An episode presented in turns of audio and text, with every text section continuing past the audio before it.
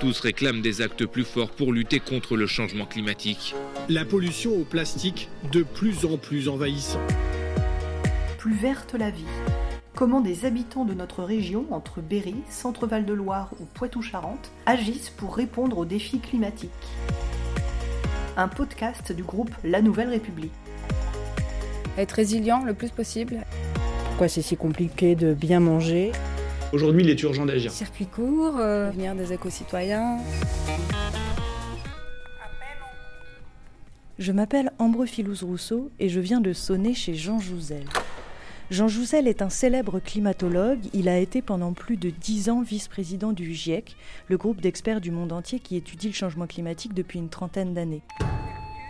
Il m'attend au sixième étage d'un immeuble du 12e arrondissement de Paris, situé à deux pas du marché d'Aligre. Le temps de monter jusqu'à chez lui dans un minuscule ascenseur à la parisienne, et le voici qui m'attend sur le pas de sa porte. Bonjour. Bien. Ça va et vous? Oui. Mais asseyez-vous, prenez votre café. Le café est déjà servi, allons-y. Donc euh, depuis plusieurs mois, mes collègues euh, ils tendent leur micro à des dizaines de personnes qui, qui prennent des engagements au quotidien euh, dans la transition écologique. Et moi, je voulais vous demander qu'est-ce que ces petits gestes qui impliquent quand même de grands changements euh, à l'échelle euh, individuelle, on les appelle des petits gestes, mais est-ce que ce sont vraiment des petits gestes? En tout cas, qu'est-ce, qui, qu'est-ce que ça vous inspire, cet engagement-là? Je, crois que quand on parle de petits gestes, il faut rappeler quelques chiffres. Se loger, se nourrir, se déplacer, cela représente plus de 60% de, nos émissions de gaz à effet de serre. Donc dans nos vies, c'est vraiment notre vie de tous les jours. Quand je veux dire, voilà, donc euh, la façon dont on se nourrit, dont on se déplace, dont on se loge, c'est sur ces aspects euh, que peuvent euh, se mettre en place des petits gestes. Et beaucoup de gens le font, peut-être pas assez, mais c'est loin d'être négligeable. C'est pas suffisant. Et ensuite, ces petits gestes ne sont quelquefois possibles que si le contexte s'y prête. Parlons de la mobilité. Bien sûr, tout le monde n'est pas à égalité devant la mobilité.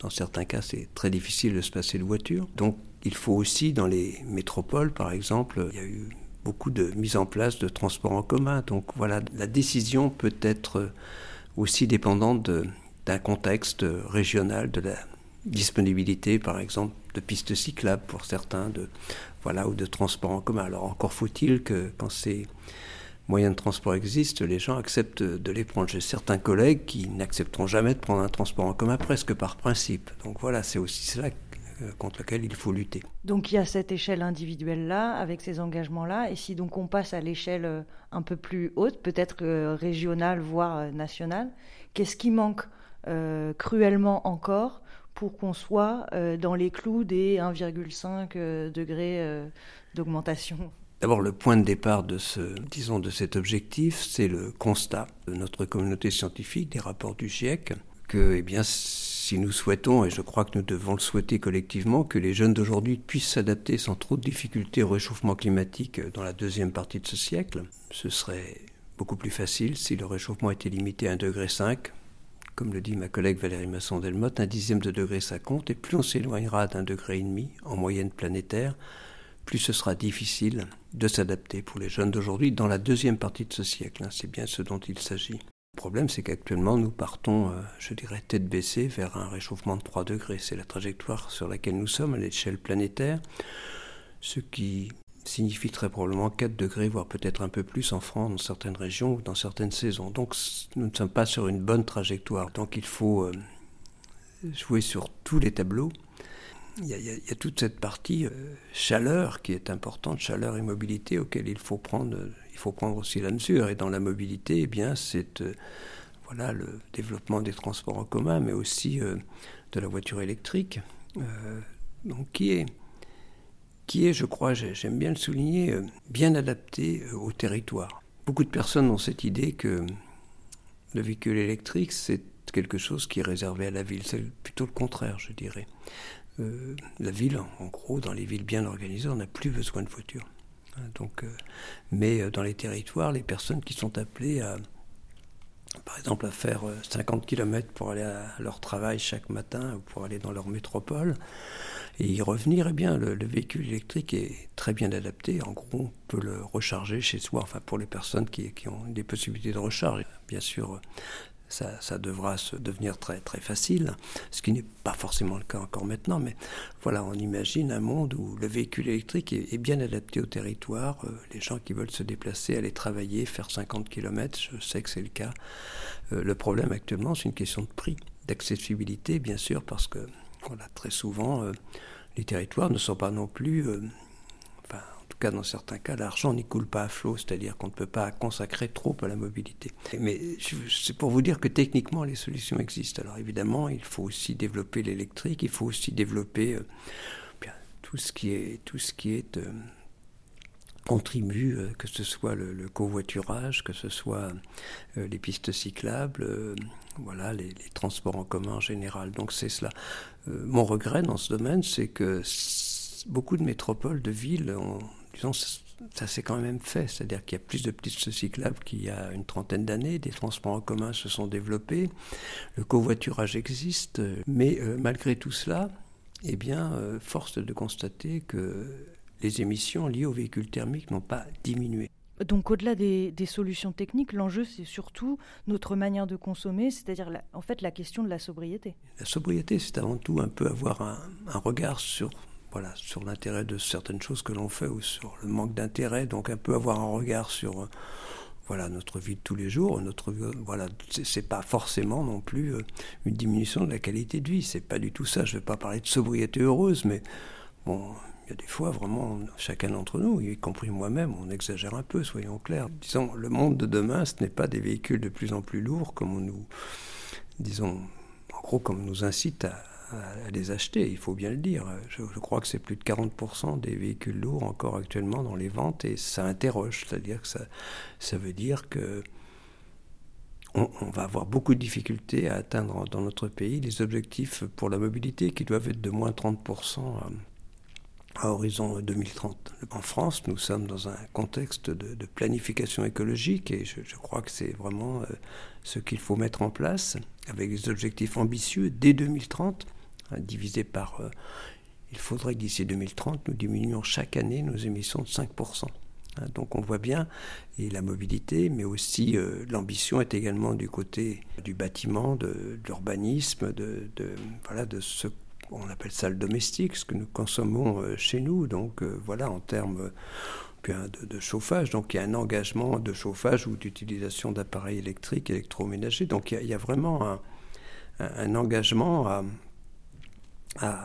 disons, dans ces domaines, une nécessité euh, effectivement de, sobriété également, euh, mais aussi, euh, voilà, disons, la rénovation des bâtiments anciens, et c'est quelque chose de, qui est assez difficile à mettre en œuvre, mais qui est quand même aussi porteur de création d'emplois. Donc voilà, donc c'est un monde un peu différent. De même, on a beaucoup de création d'emplois dans le développement des énergies renouvelables.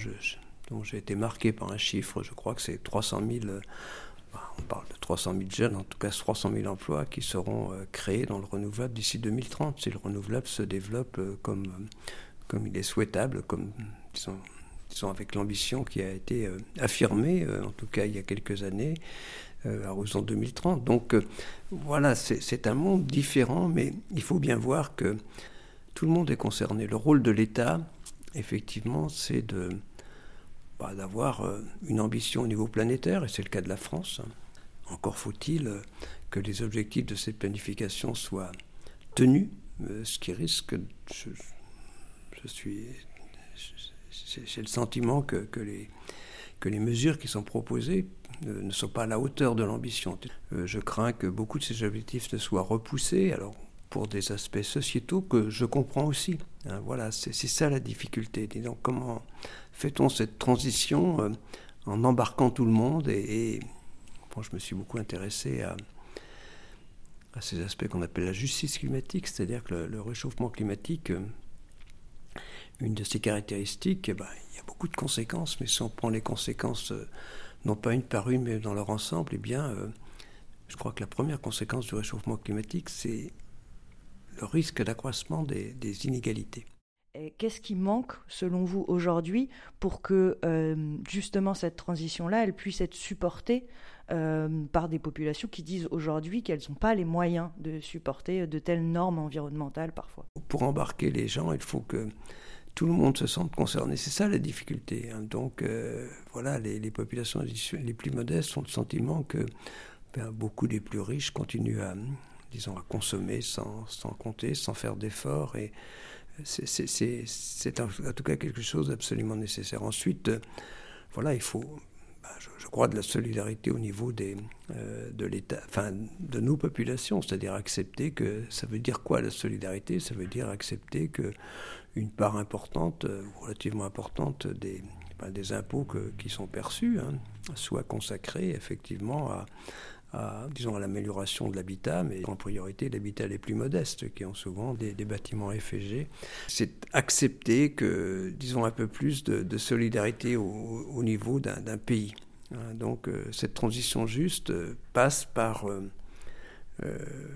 par un regard que nous n'avons peut-être plus sur les populations les, les, plus modestes. Je sais qu'il y a une redistribution en France, mais elle n'est probablement pas suffisante par rapport à l'objectif de la transition.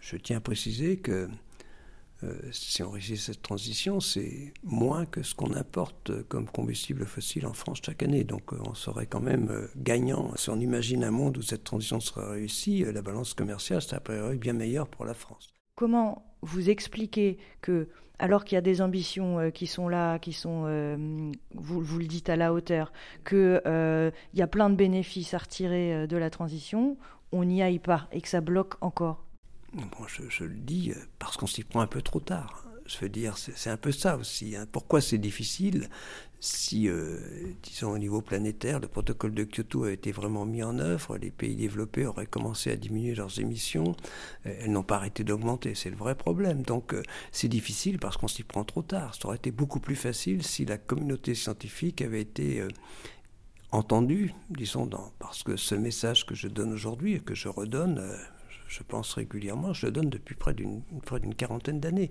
Donc il faut bien comprendre ça. Donc euh, euh, notre communauté scientifique n'a pas été prise au sérieux. Donc euh, effectivement, nous sommes un peu au pied du mur et plus on tarde, plus ça va être difficile. Et, c'est pas, je, comprends les difficultés. Il y en a, oui, mais il faut voir si on, si on n'arrive pas collectivement à l'échelle planétaire à maîtriser le, le réchauffement climatique. Il faut voir que nous avons dans le mur, disons plus 4 degrés en France. Euh, ça sera difficile. Hein. disons, c'est un climat complètement différent de celui que nous connaissons aujourd'hui. Euh, disons à plus 3 degrés à l'échelle planétaire et peut-être plus, euh, enfin en tout cas à l'échelle planétaire, c'est vers quoi nous allons, eh bien l'adaptation sera très difficile. Elle sera difficile en France, pas impossible, hein, mais elle sera impossible dans certaines régions de la planète. Donc avec, voilà, c'est aussi ça, c'est pas un jeu, c'est-à-dire que, ok, mais c'est maintenant que nous décidons du climat euh, du climat de la deuxième partie de ce XXIe siècle. Et je le redis à chaque fois, euh, ce que nous vivons aujourd'hui, c'est ce que notre communauté envisage depuis 50 ans en termes de, rythme de réchauffement, d'accélération, enfin, d'intensification des événements extrêmes, d'accélération de l'élévation du niveau de la mer. Alors accordez-nous de la crédibilité. Hein, disons, nous avons malheureusement, je dirais presque à mon regret, vu juste collectivement. J'ai participé à, cette montée en puissance du problème climatique, euh, je dirais, de l'intérieur, c'était toute ma carrière de chercheur.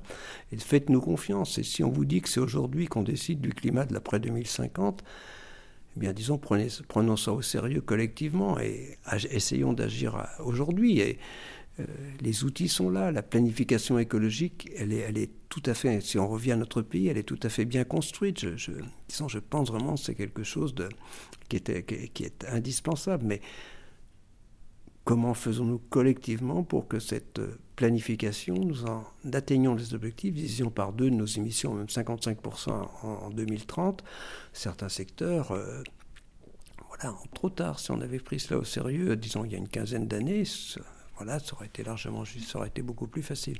Mais il euh, ne faut pas baisser les bras. Et ce qu'il y a, mon message, je ne suis pas naïf, nous, risquons de ne pas atteindre la, neutralité carbone en 2050 ni au niveau français, ni, bien sûr au niveau planétaire, mais chaque dixième de degré compte. Faisons le maximum toujours. Regardons vers, disons, mettons en route cette transition dont j'insiste, qui n'a qui n'a finalement pas beaucoup de, pas beaucoup d'aspects négatifs. C'est-à-dire, bon, une fois qu'on aura l'énergie, bien sûr, il faut de l'énergie, mais une fois, il y a tout à fait disons, on a fait le choix en France d'un mix nucléaire renouvelable, mais à l'échelle planétaire, il y a tout à fait assez d'énergie en termes de renouvelables si nous le décidions pour, euh, disons, subvenir aux, besoins de l'humanité. Donc voilà, il ne faut pas baisser les bras. Donc mon message, il est...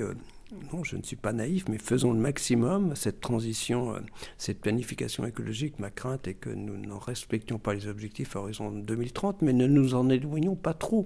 Faisons le maximum et tout le monde est concerné, je le dirais. Donc l'État est concerné, les collectivités locales le sont énormément également. Hein.